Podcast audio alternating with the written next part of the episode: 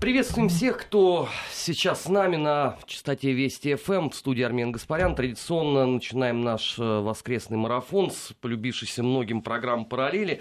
А, постоянного участника Гии Саралидзе сегодня нету, но свято место пусто не бывает. У нас э, в гостях человек, которого вы хорошо все знаете, Марат Сафаров. Марат, рад приветствовать. Приветствую, Арман. Начать я предлагаю с события скорее не политического, но, вне всякого сомнения, знакового э, для понимания той вселенской истерии, э, которая происходит э, вокруг слова Украина. И Россия тоже. Даже, наверное, более это к нам относится, хотя здесь параллель можно проводить и с тем, что происходит в Киеве. У нас же, как известно, чемпионат мира по футболу. Марат, вы болельщик? Ну, так, относительно, но слежу, во всяком случае, за всеми тенденциями, и уж во всяком случае за той социальной составляющей будущего чемпионата точно. Вот, и про эту самую социальную составляющую я хотел поговорить. На протяжении последних, ну, наверное, уже полутора лет, редко какая неделя не обходится без сообщения о том, что вот хорошо подготовленные орды футбольных спецназовцев, э, обычно под управлением Василия Киллера, э, приходят и избивают несчастных палеоботаников из Бирмингема, Лутонов, Лицев и других городов, которые ничем, в общем, себя плохим никогда не вносили э, в летопись мировой истории, но просто попадали всегда под горячую руку наших злыдней. Просто душки такие. Ну да, да абсолютно, абсолютно. Люди приехали обсудить, э, так сказать, сонеты Шекспира, немножко горячились на площадях разных европейских городов. Ну с кем не бывает. Ну люди-то хорошие все. Да. И тут вдруг э, включаю я телеканал один зарубежный и вижу леденящую душу картину когда э, здоровеннейшая толпа, явно не наших людей, сокрушает что-то в столице Великобритании. Это как так? Это очень просто. Подмена, что называется, картинки. Старая, извечная тема европейских СМИ, когда дело заходит о России. Ну, появилась новая тема, появился новый, так скажем, новый такой фетиш. Я думаю, что здесь еще разговор и не только о каких-то вещах, связанных с а, исключительно фанатскими какими-то или, может быть, да, антироссийскими представлениями о фанатах и так далее, но и достаточно опасные темы, связанные с делегитимизацией всех наших будущих спортивных а, проектов. То есть это вопрос не только о том, что здесь и сейчас, вот сейчас, в 2017 году, в сентябре, надо показать русских вот такими варварами, но и речь идет о том, а готовы ли вы поехать в Россию? А возможно ли России предоставить возможность как таковую да, проведения такого рода мероприятий? Ведь на этой неделе уже были определенные такие вбросы информационные, связанные с а, а, допуском нашей сборной на будущие Олимпийские игры. Вот это все в этой а, параллели, так скажем, и идет.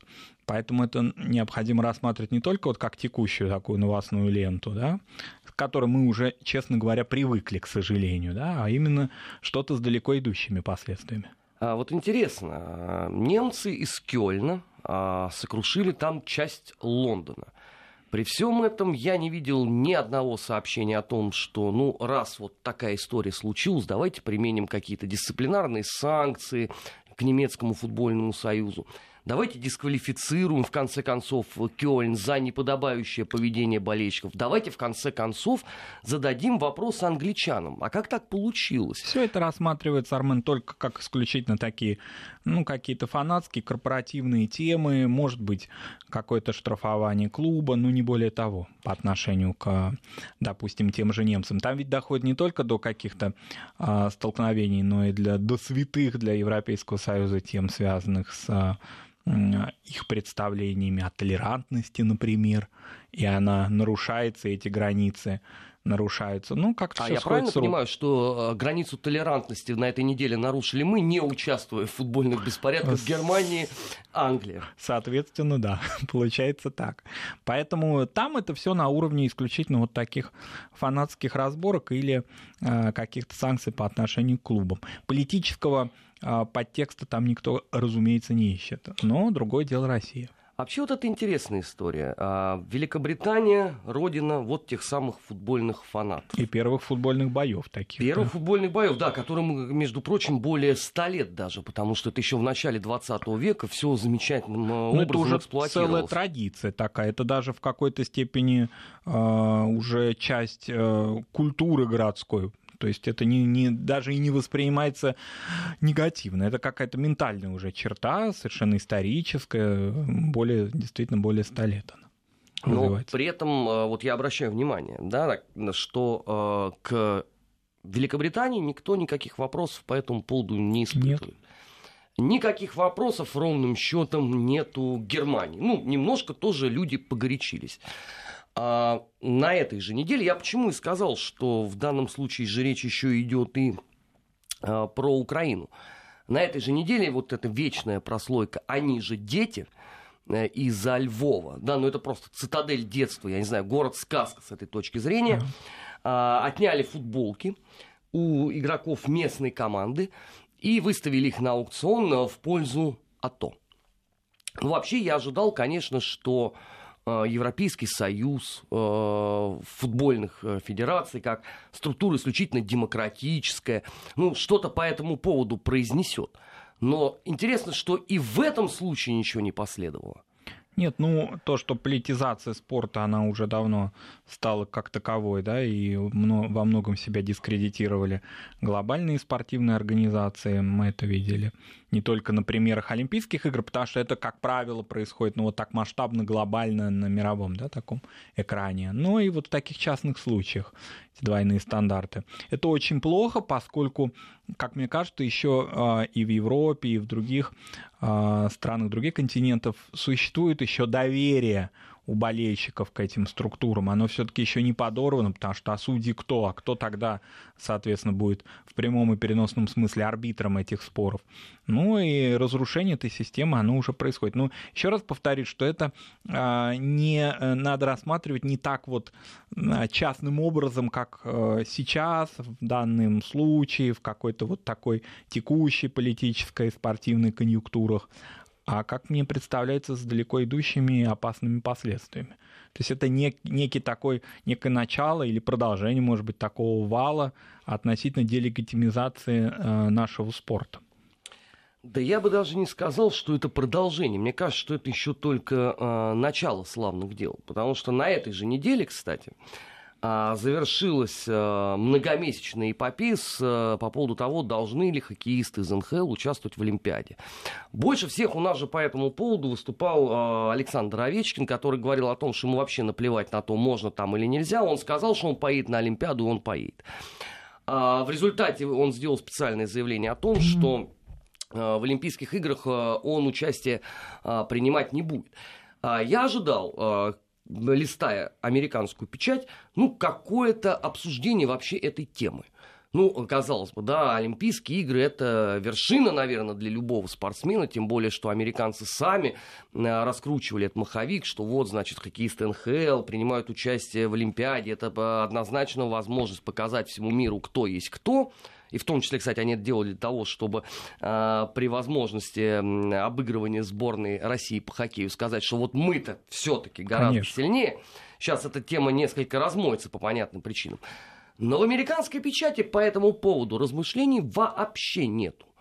Там все внимание уделяется, а, собственно, своим а, каким-то внутренним историям, при всем том, что, условно, я уверен, если бы Овечкин сказал, что я в любом случае поеду, истерика бы была бы фундаментальная. Почему просто берут и игнорируют какие-то обстоятельства? Потому что во многом это на экспорт тема и рассчитана была. Она и не предполагалась для внутреннего обсуждения. В нее, что называется, внутри страны, внутри эстеблишмента спортивным в том числе никто и не верил. Поэтому она изначально была определена как политическая, и что ее обсуждать нам самим полагают они. А действительно, если бы был такой демарш, ну, было бы реально, то, конечно, такое обсуждение бы началось. И я думаю, что там бы не обошлось только какими-то корпоративными внушениями. Было бы что-то и более серьезное. Ну, а раз уж мы употребили слово политика, Давайте перейдем к... А, к сожалению, Армен, да, применительно к спорту мы употребляем слово политика все больше и больше. По-моему, еще и будем спорт продолжать. уже перестал быть, быть миром. Миром, да. А, в том понимании, в каком мы э, привыкли э, к этой формуле со времен своего счастливого детства, теперь это, конечно, э, нечто совершенно иное. К политическим параллелям. Спецпредставитель Госдепартамента США по украинскому регулированию Колт Вокер заявил, что предложение президента России Владимира Путина о введении миротворцев ООН на Донбасс не поможет разрешению ситуации. Ладно, об этой теме мы еще успеем поговорить. Мне гораздо больше понравилось то, что он сказал сразу после этого, что в любом случае будет выполнено Минское соглашение или не будет, а санкции все равно сняты не будут. Это такая прямая параллель сразу. Хотите с событиями? Столетней давности, там условно от золотой блокады и дальше. Хотите с событием 70-х э, годов э, прошлого века? Это, если кто-то забыл, поправка Джексона Веника, с которой мы э, много жили. И так далее, и так далее. Отсюда возникает вопрос. А ради чего тогда? Вернее, даже не ради чего, ради чего я понимаю.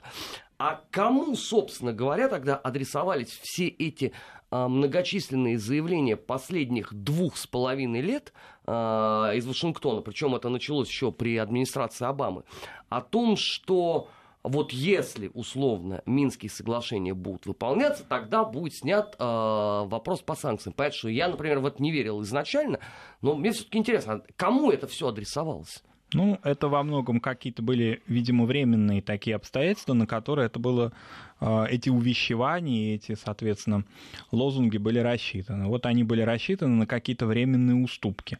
Вероятно, предполагалось, что если мы будем идти на эти уступки все больше и больше, все более уверовав в эти а, некие да, договоренности, то, соответственно, а, сторона, та и европейская, и тем более американская в большей степени будут наступательно здесь. Ну, как бы козырь на их стороне, проще говоря, будет а, происходить. А, если мы, вот что называется, поддадимся под эту тему, которая, в общем-то, прямого отношения-то мы не имеем, как известно. Поэтому, ну, сейчас видно, что эта стратегия не работает, и, что называется, карты открылись. Но примечательно здесь еще и другое, что Э, как бы сказать, э, если раньше соблюдался хоть какой-то, да, маломальски, ну пусть очень условный паритет, да, во взаимоотношениях э, между Москвой, соответственно, Киевом, республиками Донецкой, Луганской, Европейским союзом взаимоотношениями, да, вот какой-то определенный, ну, так скажем, хотя бы формальный на уровне лексики, да, такой паритет, то теперь его нет. Теперь все очень однозначно, открыто и грубовато, так скажем, брутально. Брутально, но при этом вопросы ведь остаются. А, очевидно, что Соединенным Штатам Америки нужно по целому а, ряду актуальных мировых проблем, назовем это так, а, соприкасаться с позицией Российской Федерации. Это и Сирия, это и ядерная проблема КНДР – это и вопрос с Ираном и масса других. Отсюда возникает э, такая развилка. Либо, если вы хотите э, проводить параллели по этому вопросу и, например, учитывать э, то, как это все развивалось в 20-х годах прошлого столетия, то есть минимум контактов, абсолютное игнорирование позиций, неумение договариваться даже по самым важным вопросам и так далее, так далее, то это тупиковый путь.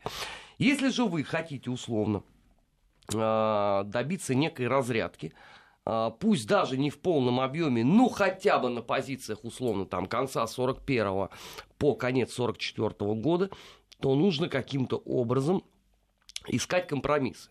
Но я смотрю, что э, применяется какой-то совершенно поразительный э, вариант третий, который никого толком устроить не может. Ну, например, на этой неделе а, внимание, Вашингтон обвиняет Россию в поставках оружия талибам.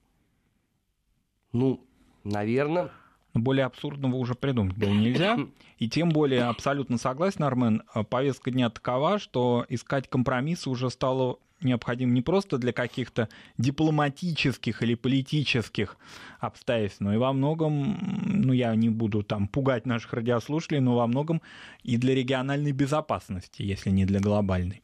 Допустим, вот из всех предложенных, да, вот этого набора тем для поиска компромиссов, северокорейская тема, она ведь занимает мировые СМИ. Вот если мы посмотрим сейчас новости европейских информационных агентств и американских, это постоянно, постоянно, постоянно в накрутке идет. И, как мне кажется, даже аудиторию свою они во многом накручивают на эту тему, э, как еще приемы холодной войны такие применяют к тому, что а, вот это, ну, а в качестве примера, допустим, а, сюжеты какие-то, посвященные северокорейской теме, начинаются с воздушной тревоги в Японии, вот как это все звучит, давайте на это настроимся, вот они, наши настоящие враги. И где-то так бегущей строкой коротенько говорится о том, что все-таки определенные упования у нас есть на Китай и Россию, как на те страны, которые имеют определенное влияние и воздействие, возможно, на северокорейский режим.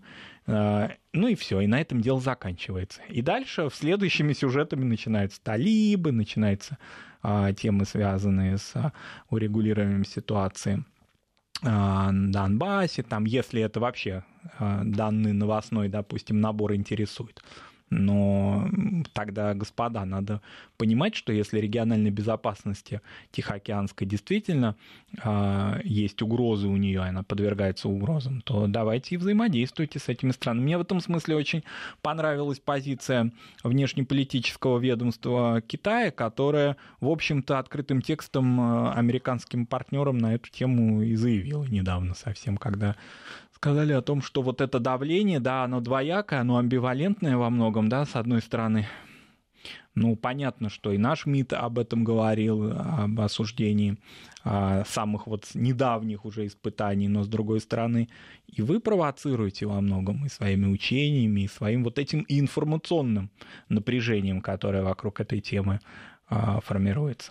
Ну, вообще надо сказать, что э, Вашингтон э, ударно провел эту неделю, потому что для полноты ощущений, помимо того, что мы, оказывается, поставляем а, оружие талибам, скоро, наверное, э, нас обвинят еще в том, что именно мы подготовили э, и идеологически, и военно небезызвестного Бен Ладена. Опять же, нас обвинили в ударом по сирийским оппозиционерам. Это старая тема, да, в новых лекалах, да. Ну, она, а, нет, она не, не, не всякого сомнения, конечно, старая, но просто а, на протяжении, по-моему, трех недель а, эти удивительные люди помалкивали. Но сегодня на CNN снова, как и прежде, оркестр в пути, все показано, опять, значит, Россия виновата, мирные люди, ну, подумаешь, немножечко там где-то есть некое какое-то исламское государство, организация, запрещенная в России. Ну, в принципе, они же нормальные ребята.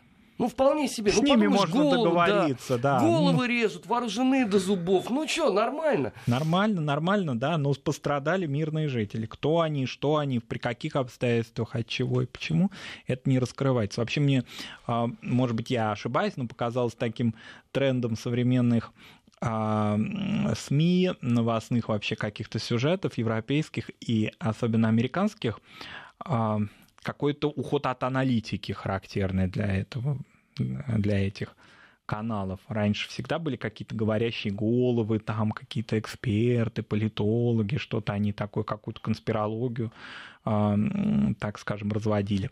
А теперь картинки, вот эта война картинок, она вот сейчас как-то занимает умы э, телевизионных режиссеров и а, тех, кто ответственен за информационную политику и пропаганду в США, вот они вот перешли именно к визуальному ряду, чтобы соображать поменьше и только вот ужасаться всяким делом. Кстати, корейскую тему тоже, вот я уже упомянул об этих завывающих сиренах, это тоже из этой серии, а вспомните, генетическая память, ведь даже если вы этого не помните, дорогие телезрители, или там, э, допустим, читатели, или кто-то, или слушатели такого, таких новостных э, эфиров, но ваши родители помнят, а советская угроза. Вот из этой серии развивается. То есть такое вот восприятие уже на нейроуровне. Вообще вот это э, безмерно, конечно, интересно и поучительно. То есть, с одной стороны, постоянно обвинять в нас э, в том, что мы э, геноцидим террористическую организацию ИГИЛ, запрещенную в России. С другой стороны, параллельно э, происходят любопытные процессы. Значит, э, боевики той самой организации берут и атакуют американскую базу, причем в Ираке. А, мне казалось, да, что ну, должна а, последовать какая-нибудь там гневная реакция, выйдет какой-нибудь мистер Вокер и скажет, что ну полный беспредел вообще творится, а, но ничего этого нет. Вот э, у нас э, сзади, вот э, позади Марата находится экран, на котором происходит э, трансляция американских каналов. Ну вот, в частности, CNN. Э, на протяжении последних, скольких уже тут 27 минут ни единого слова а, про то, что произошло в Ираке. Зато а, за этот же отчетный период уже а, было обозначено, что Россия преступно воюет в Сирии, и Путин пытается вмешиваться в суверенные дела иных стран. Там просто не обозначили каких, но я подозреваю, что это, наверное, страны полной демократии в Прибалтике, ну еще где-нибудь. Да, это вот такая, такой набор, он действительно существует, он не меняется.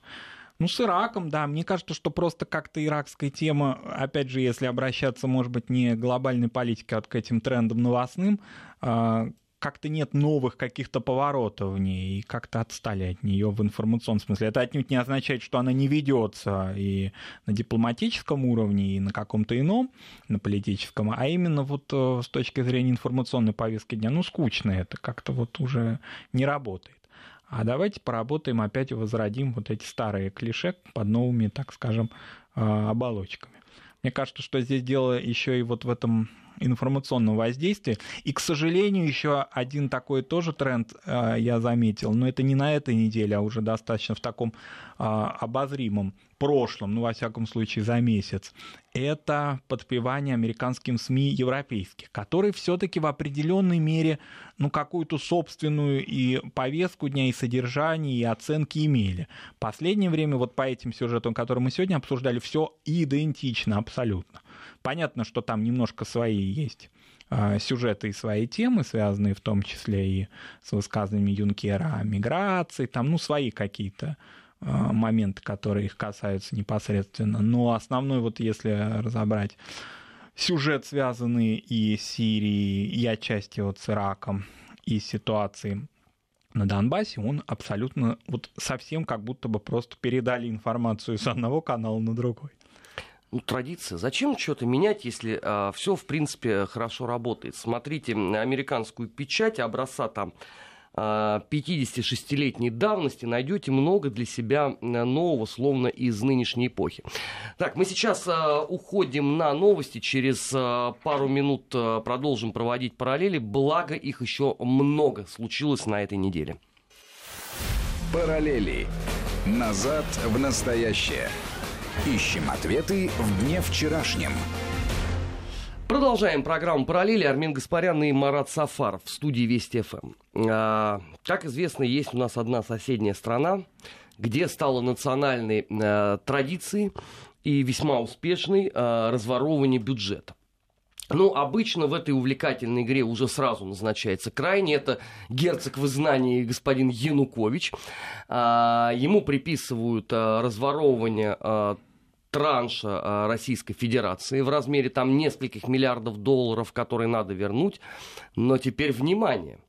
Значит, на этой неделе а, генеральный прокурор Украины Юрий Луценко обвинил э, все того же Януковича в присвоении активов на сумму 40 миллиардов долларов, что является годовым бюджетом Украины. Вообще, я вот осилюсь вспомнить, когда последний раз бюджет хоть какой-нибудь страны неважно, крупный или унижаемый всеми пиратами, э, вроде Сомали, разворовывался, а, с такой частотой, и, б, с таким вкусом, и не смог вспомнить. Марат. Тоже а... не смог и в таком объеме, да. Нет, а главное, а, с таким маниакальным упорством. Мне просто стало уже даже интересно, а сколько же всего миллиардов долларов а, в бюджете Украины? Если из него можно безнаказанно надвинуть аж на 40 миллиардов, и при этом Через три года только кто-то за ними, да, э, решил все-таки, э, так сказать, узнать, куда делись эти деньги. Ну вот такая параллель прямая, очень простая.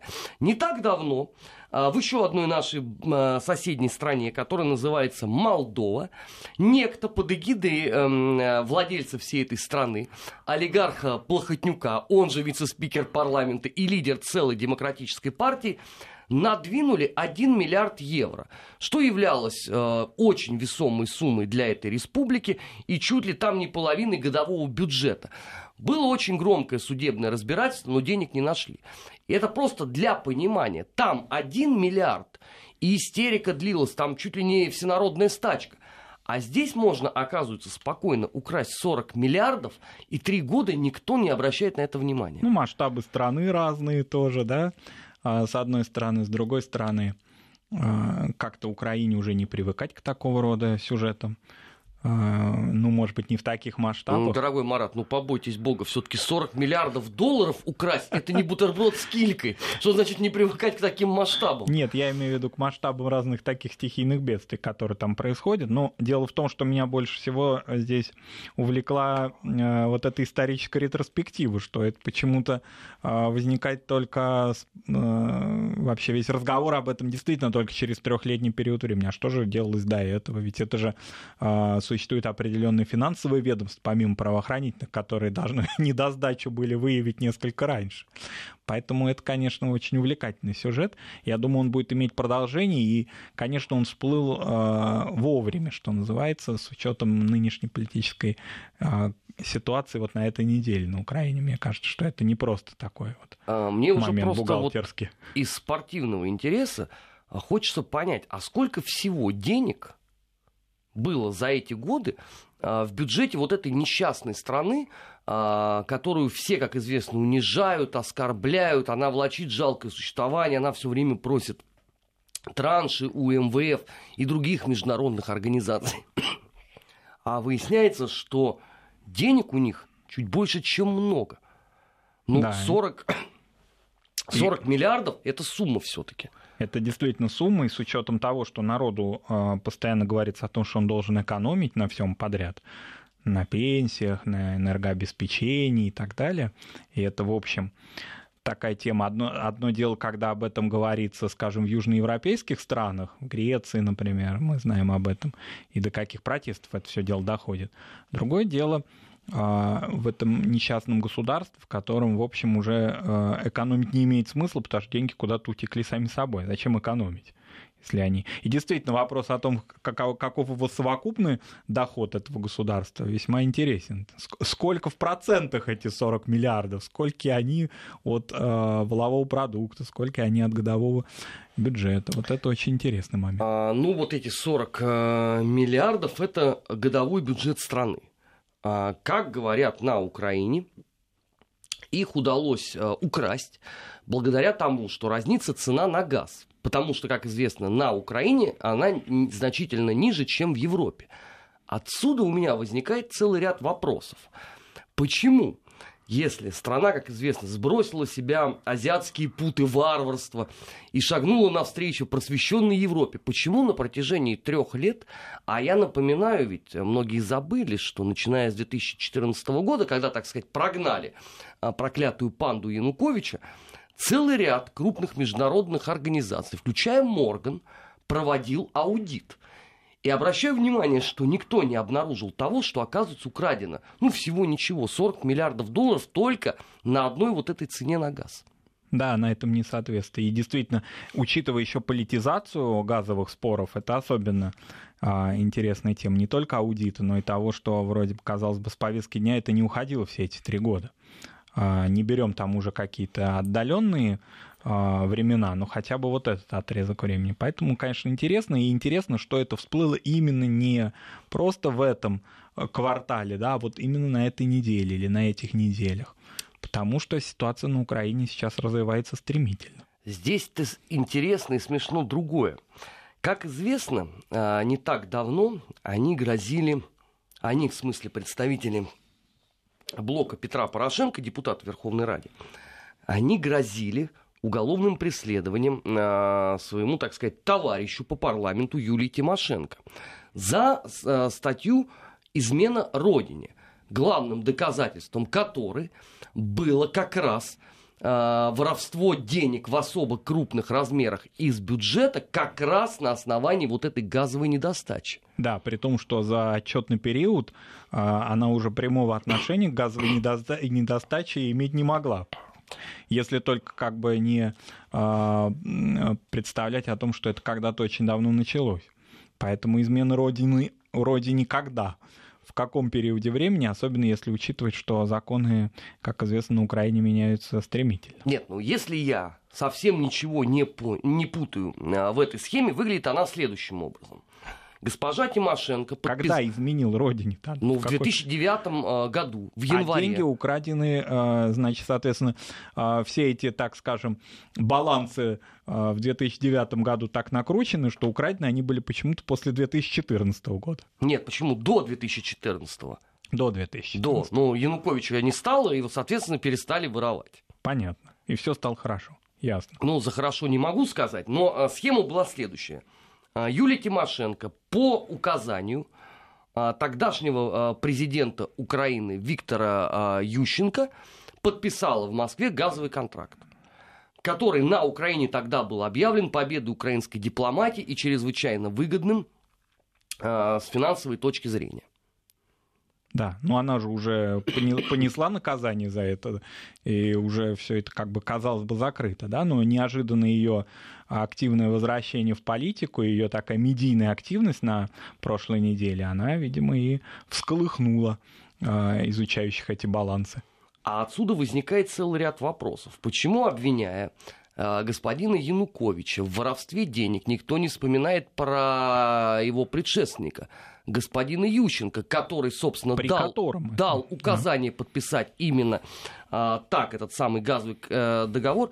И я так понимаю, ведь что деньги воровались вообще очень активно. Просто господин Янукович оказался последний, а последний становится крайним. Конечно, да, и поэтому еще и учитывая его а, вообще всю судьбу, конечно, что называется, ответить не может, поэтому можно, что называется, и а, накрутить это дело более активно. Здесь интересно, что к Юлии Владимировне всякие претензии возникают а, э, с такой периодичностью ее политической активности. Как только она активизируется, как а, мы видим, да, сразу же начинается эта тема. Видимо, это уже проклятая для нее тема, она будет и дальше ее преследовать. Нет, ну в этом и есть, наверное, глубинная суть украинской политики. Это такой ЗИЦ председатель фунт да. который сидел при Александре Третьем, при Николае II, при Керенском, как он сидел при военном коммунизме, потому что при каждом э, президенте Украины, при каждом лидере,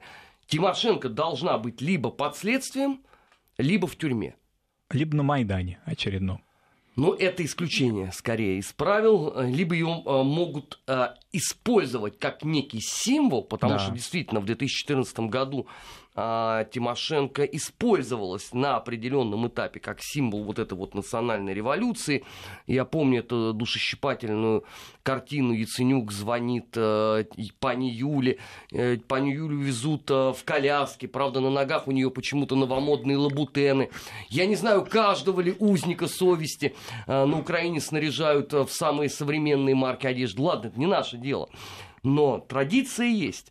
И э, с этой точки зрения остается последний и главный вопрос. Когда падет власть ясно-вельможного пана Гетмана Петра I Порошенко, а то, что это свершится, нет абсолютно никаких сомнений, и, скорее всего, если американцы действительно делают ставку на пробивные качества господина Саакашвили, параллели просто с ним мы проведем в последней третьей части, то э, какой счет предъявит ему за разворовывание того самого э, денежного потока, основанного на цене на газ какой-то, видимо, предъявит, возможно, а может и не предъявит. Но очевидно, что эта тема будет дальше продолжаться, потому что она же ведь нарастать будет. Я так понимаю, что эти недосдачи можно же ведь выявить и за отчетный период 2014 и далее. Нет, здесь, здесь поразительнее всего то, что с каждым следующим заявлением число разворованных э, денег только возрастает. Отсюда у меня вопрос, а за счет чего, в принципе, тогда наполнялся весь этот бюджет все эти годы? И жило э, припеваючи целое государство, когда пока еще не майданили.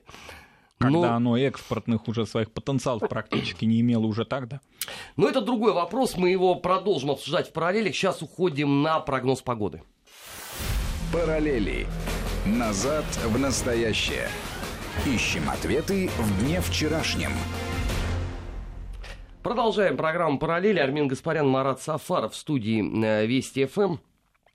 Ну и чтобы далеко не уходить от той темы, которую мы обсуждали, Украину, нельзя, конечно, не затронуть намечающийся э, марш-бросок э, господина Саакашвили на Киев. Марат, я могу назвать три параллели. Не знаю, насколько они в принципе вообще уместны, потому что э, соотносить господина Саакашвили с политикой, это вообще занятие тоже такое очень своеобразное. Ну, первое, это, конечно, триумфальное шествие Наполеона. А, на втором месте э, я бы назвал бы э, марш Йозефа Геббельса на Берлин, то, что потом э, в немецкой историографии стали и в политологии, кстати, называть битвой за Берлин. Ну, имеется в виду отработка вот такой очень яркой политической пиар-компании и с огромным участием именно средств массовой информации. Ну и на третьем месте, конечно, марш на Рим Бенита Муссолини. А чем у вас ассоциируется э, решение Саакашвили двигать в сторону Киева? У меня еще ассоциируется с его собственной биографией, с тем, что вообще вот такие э, выталкивания своих оппонентов, прорывания куда-либо характерные для Михаила Николаевича уже и в 2003 году, как известно. Бедный Эдуард Амбросевич из одной двери, значит, был вытолкнут своей охраной, а а господин Саакашвили, значит, в другую а, вталкивался. И это, в общем, вот эти вот такие а, жесты и вообще вот эта вот система координат политическая, когда надо что-то прорывать в физическом смысле, в буквальном смысле, это вообще его черты биографии. Мне кажется, что названные вами параллели уж слишком глобальны для такого политического лидера, они какие-то уже очень величественные. Вот я ждал, вот я ждал, что прозвучит вот эта вот фраза про величественность. Марат, я бы поспорил. Ну, вот про, простое перечисление. Вот не так ведь много таких людей на самом деле в мировой практике. А, президент Грузии, изгнанник из Грузии под уголовное дело.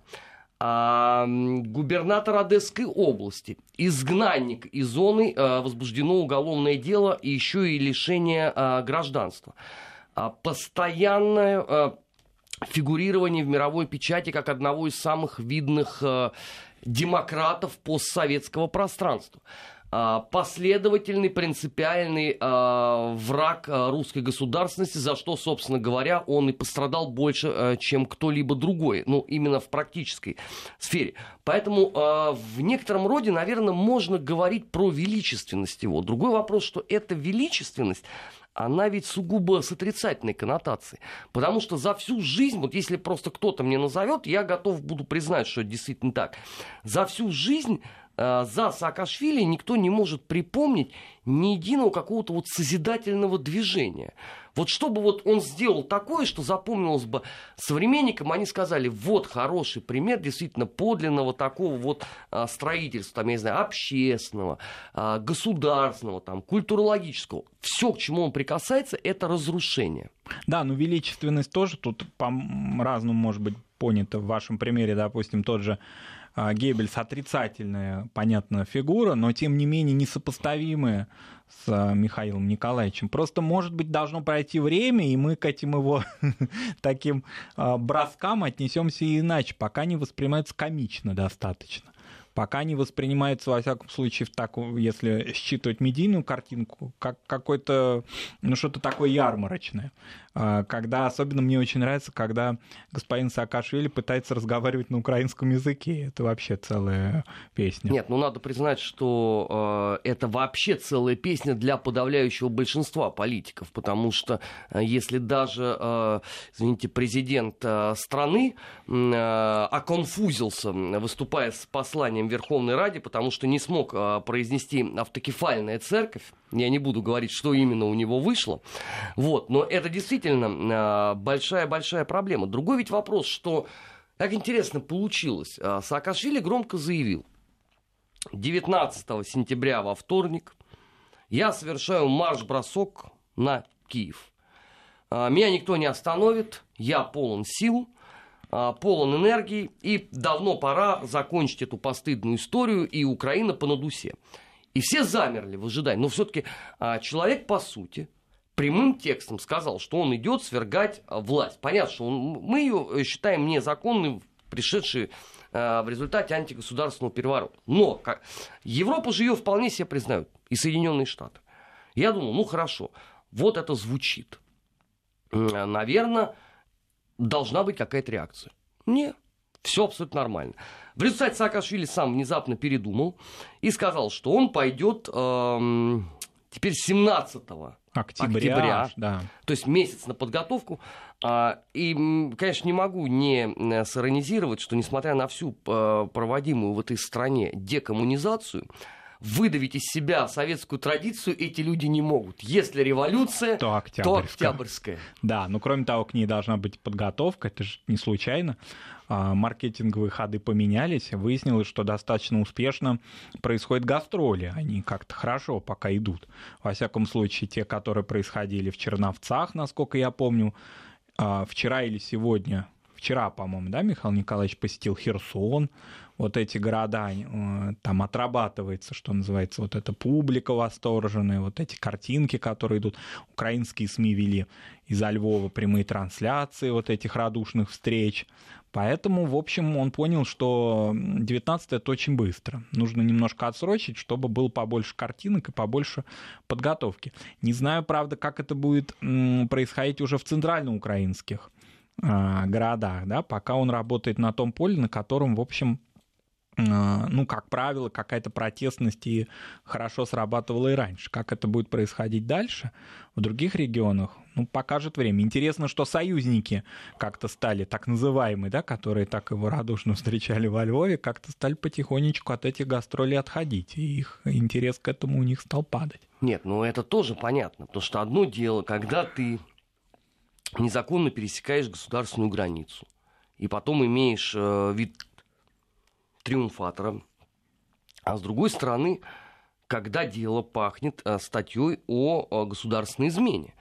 Потому что, я так напоминаю, э, местная служба беспеки, единственное, что она делает вот сейчас – на зависть э, любому тоталитарному режиму, это шлепает дела по статье 109 и 110.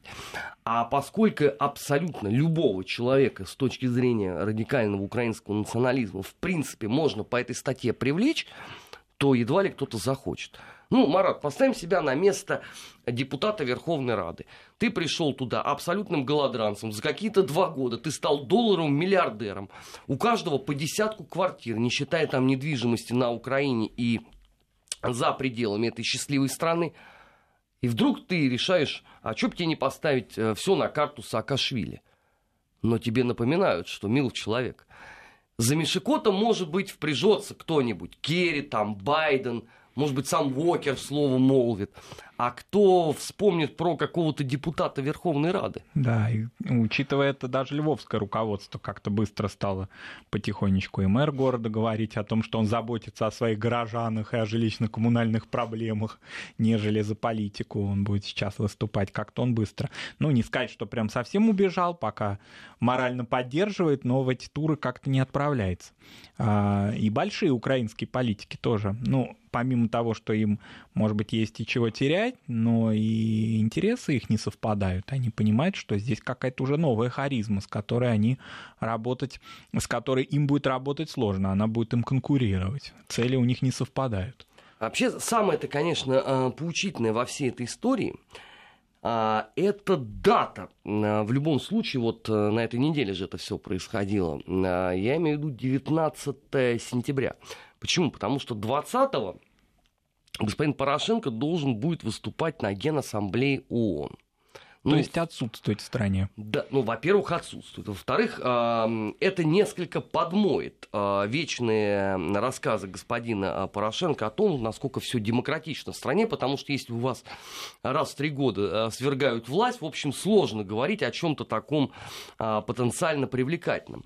Но, к моему глубокому удивлению, вот специально сегодня ехал на эфир Вести ФМ эм и листал э, европейскую печать. Думаю, ну вот параллель прямая. Да, Гитлер условный, Он сказал, я снесу ненавистное мне правительство Веймарской республики. Казнокрады, предатели и подонки. За что он отправился в Ланзвельскую тюрьму? Мне вот казалось, что ну очевидно, что если ты такой вот последовательный человек, то ты должен тогда уработать, так же, как и э, исторические предшественники. Но с какой же тщательностью все эти люди обходят вопрос отстаивания своих убеждений перед даже таким правосудием. Да. И, в общем-то, дальше лозунгов и заявлений это не делается. Интересно, что после, вот возвращаясь к этой триумфальной встрече многими-многими союзниками, так называемым, как-то они все очень быстро отпочковались за уже прошедшую неделю. Может быть, и в этом тоже есть определенный смысл, что на 19 рассчитывать пока рано. Ну, тут, что называется, а, покажет грядущая неделя. Я понимаю, что недостатка в параллелях в принципе не будет, потому что мы вот с Маратом сегодня с 5 до 6 будем а, проводить анонсы а, грядущей недели, в том числе поговорим о тех событиях, которые нам представляются важными.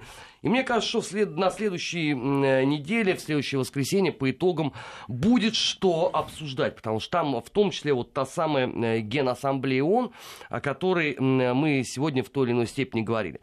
Это была программа «Параллели». В следующем э, часе подводим э, недельный отчет. Будет Дмитрий Абзалов, а с Маратом прощаемся до 5 часов.